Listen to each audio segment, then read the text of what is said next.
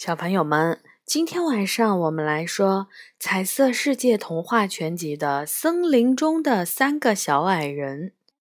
这本书是由德国的格林写的，意大利的利马画的，由崔旭编译，新世界出版社出版。森林中的三个小矮人。杜尔蒂娜是一个可爱的小女孩。像洋娃娃一样美丽、温柔、懂礼貌，深受大家喜爱。妈妈去世以后，她就和爸爸生活在一起。不久，爸爸娶了一个新妈妈，新妈妈还带来了一个叫阿玛罗娜的小女孩。两个孩子年龄相仿，很快就成了好姐妹。没想到几年以后，爸爸去世了。以前两姐妹吃穿用度是一样的，可是自从爸爸去世以后，杜尔蒂娜的待遇就变了。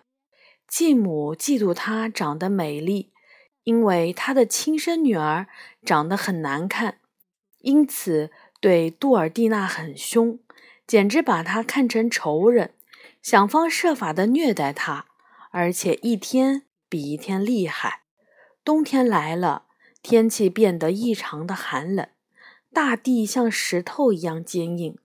继母却说：“朵尔蒂娜，穿上这件纸衣服到森林里去，给我采一篮子的草莓回来。”妈妈，这怎么可能？森林里满是厚厚的积雪，哪儿会有草莓呢？外面这么冷，穿着纸衣服会冻死的呀！你还敢跟我顶嘴？还不赶快去采不满一篮子的草莓就别回来！继母又塞给他一小块硬面包，说：“这够你吃一天的了。”其实他心里却在想：让你在外面冻死、饿死，不要再回来了。可怜的杜尔蒂娜只好穿着纸衣服，光着脚，手上提着篮子。拿着一块硬面包，一个人走进了飘雪的森林里。好冷呀！到处都是白茫茫的一片，连一根绿色的草也没有啊！哪儿有草莓的影子呢？走啊走，杜尔蒂娜冻得要昏过去了。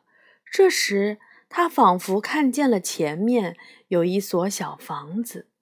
杜尔蒂娜走到了小屋前，轻轻地敲门，礼貌地说：“先生们，外面好冷呀，请让我进去休息一会儿好吗？”“进来吧，快请进来烤烤火。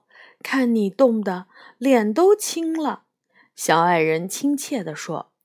杜尔蒂娜坐在炉火边，感激地说：“这儿真暖和，谢谢你们了。”他拿出了硬面包，准备要吃早饭。三个小矮人说：“可以请我们吃面包吗？”“好啊！”杜尔蒂娜把小的可怜的硬面包掰成了两半儿，分给了小矮人一半儿。大家一起围在炉火旁，开心地吃着面包。小姑娘，外面下着大雪，你怎么一个人到森林里来呢？小矮人好奇地问。我必须要找一篮子的草莓，不然继母就不让我回家。杜尔蒂娜把自己的遭遇从头到尾都告诉了小矮人。哦，是这样啊！三个小矮人彼此对视了一眼，达成了某种默契。吃完面包后，小矮人给了杜尔蒂娜一把扫帚，说：“大雪都快把门给封住了。”请把门外的积雪扫干净好吗？真是麻烦你啦！不麻烦，我很高兴替你们做一点事儿。杜尔蒂娜快乐地走出门外，打扫了起来。这时，屋里的小矮人悄悄地商量道：“他这么彬彬有礼，又心地善良，我们该送点什么礼物给他呢？”我祝他一天比一天美丽。我会让她开口成精，她会嫁给王子。杜尔蒂娜一点也不知道屋子里发生的事儿，正是专心的扫着积雪。呀，她简直不敢相信自己的眼睛，积雪下面露出了新鲜的草莓。不用说，这是小矮人的魔法。她高兴极了，采了满满一篮子的草莓。真的很谢谢你们，我该回去了。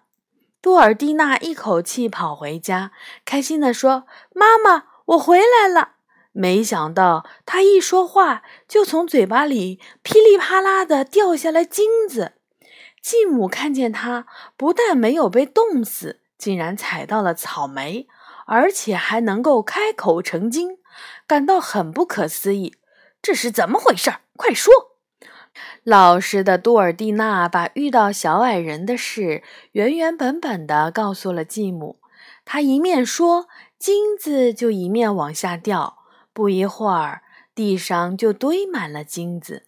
她的妹妹叫道：“看这个傲慢的家伙，他把钱乱丢。”其实心里羡慕的不得了，着急的说：“妈妈，我也要到森林里去。”不行，天气太冷了。可是阿玛罗娜坚持要去，吵得他不得安宁，也只好同意了。毕竟他也希望自己的女儿能够交到好运。经过了一番细致的准备，阿玛罗娜终于出发了。她穿着妈妈专门做的毛皮大衣，又带了许多的黄油面包和好吃的蛋糕，向森林走去。阿玛罗娜很快也找到了森林中的小屋，看见了小矮人在窗边张望，但是他既不打招呼，也不问好，而是大摇大摆地推开了门，冒冒失失地闯进了屋里，然后一屁股坐到火炉旁，旁若无人地拿出了篮子，自己大吃大喝了起来。小矮人说：“小姑娘，请分给我们一点食物，可以吗？”他却回答。为什么要分给你们？我自己还不够吃呢。其实每块蛋糕，他只咬了一口就扔掉了。咦，三个小矮人觉得莫名其妙，互相看了一眼，又问：“那请你替我们扫一扫门前的积雪好吗？”什么？我是来摘草莓的，又不是你们的女仆。你们不会自己扫吗？他径直来到屋外。拨开了地上的雪，寻找草莓，以为找到草莓就可以拥有吐金子的本事了。屋里的三个小矮人皱了皱眉头，商量道：“他太没礼貌了，又嫉妒成性，从来也不为别人做好事。我们该送些什么东西给他呢？愿他一天比一天丑陋，让他一开口便跳出青蛙，他会被赶到很远的地方。”阿玛罗娜根本就不知道三个小矮人正在施展魔法，没有找到草莓，便怒气冲冲地回家了。他想要跟母亲讲述在森林里的遭遇，没有想到他刚一开口说话，一只青蛙就跳了出来。“哎呀，我我是怎么回事？”又一只青蛙跳了出来。“哎呀妈呀，我的天哪，救命啊！”地上的青蛙越来越多了。呱呱的叫着，热闹极了。阿玛罗娜吓得满屋子的跑，可青蛙还是跳上她的衣裙，到处乱蹦。从此以后，他每说一句话，就会从嘴巴里跳出一只青蛙。他再也不敢多说话了。如果说太多的话，就会跳出满屋子的青蛙。继母又生气又难过。认为杜尔蒂娜害了自己的女儿，从此更加的记恨她。但是杜尔蒂娜却越来越楚楚动人，并且因为会吐金子，让家里变得富裕了起来。可是继母就是看她不顺眼，一心想着要怎么谋害她。一天，继母把一批厚厚的布放在了杜尔蒂娜的肩上，又给了她一个大铁锤，说。到河边去，用铁锤把冰凿破，把这块布洗干净。赶快去！看见杜尔蒂娜走出了屋外，继母又小声的嘀咕着：“哼，最好掉到河里冻死。”可怜的杜尔蒂娜光着脚走到河边，举起沉重的铁锤敲着冰层。可是这时正是隆冬，冰层已经很厚了，根本敲不破。恰好一辆华丽的马车经过了河边，车上坐着年轻的国王。国王看见光洁的冰面上有一个美丽的女子在敲冰，感到很奇怪，便下车走了过去。可爱的姑娘，你在干什么呢？全身冻得僵硬，几乎不能动的杜尔蒂娜听见这温和的声音，不禁流下了泪来。姑娘，你怎么啦？有什么伤心的事儿都可以告诉我。好心的国王连忙安慰她。于是，杜尔蒂娜把自己所有的委屈和遭遇都告诉了国王。国王也被她感动了，同情地说：“好姑娘，你愿意和我坐马车走吗？让我们回到城堡中，我可以让你过上快乐的生活。”这好吧。杜尔蒂娜为离开继母和妹妹感到高兴，她上了国王的马车，来到了城堡。不久以后。国王深深地爱上了美丽和善的杜尔蒂娜，两个人举行了盛大的结婚典礼。一年后，他们还有了自己的小王子。继母听说了这件事，真是又羞愧又愤怒，想尽办法带着不再开口说话、性情古怪的阿玛罗娜一块儿前往城堡，找到了杜尔蒂娜。心地善良的杜尔蒂娜看到了久未谋面的继母和姐姐，还是非常开心的欢迎他们。万万没有想到，趁着国王外出打猎，残忍的继母和姐姐却抬起了熟睡的杜尔蒂娜，把她扔进了窗外的护城河。国王回来以后，看见妻子背对着他躺在床上，关心地问：“亲爱的杜尔蒂娜。”怎么这么晚了还不起床呢？说着就要过去探视。其实床上躺着的是王后的姐姐，请安静点儿，她正在发高烧，想要休息一会儿。继母连忙过来阻止国王。国王信以为真，丝毫没有怀疑王后有什么不测，静静地走出了房间。第二天清晨。国王又来看望王后阿玛罗娜，看见英俊威武的国王这样关心自己，高兴得要命，忍不住开口说了话。一只青蛙就从他的嘴里跳了出来。继母只好继续撒谎，说是因为王后出了汗，所以不会复原的。国王感到很烦躁，每天都闷闷不乐。这天，御膳房的小厨师看见一只头戴金冠的鸭子向他游了过来，说：“谁能告诉我，亲爱的国王在干什么？”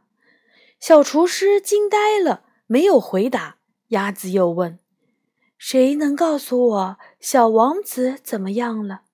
小厨师回答：“这小王子在他的摇篮里睡得很香甜呢。”话音未落，头戴金冠的鸭子立刻变成了杜尔蒂娜，飞快地跑进了小王子的房间，紧紧地抱着小王子，慈爱地吻着他的小脸。小厨师在一旁惊呆了。杜尔蒂娜又回头对他说：“快去叫国王来，让他用剑在我的头上挥三下。”刚说完，又变成了一只鸭子。小厨师不敢怠慢，马上跑去找国王。国王听说了事情的蹊跷，二话没说跑了过来，拔出宝剑，在鸭子的头上挥了三下。一、二、三，鸭子不见了。王后多尔蒂娜出现在了国王的面前，像从前一样美丽、活泼、高贵。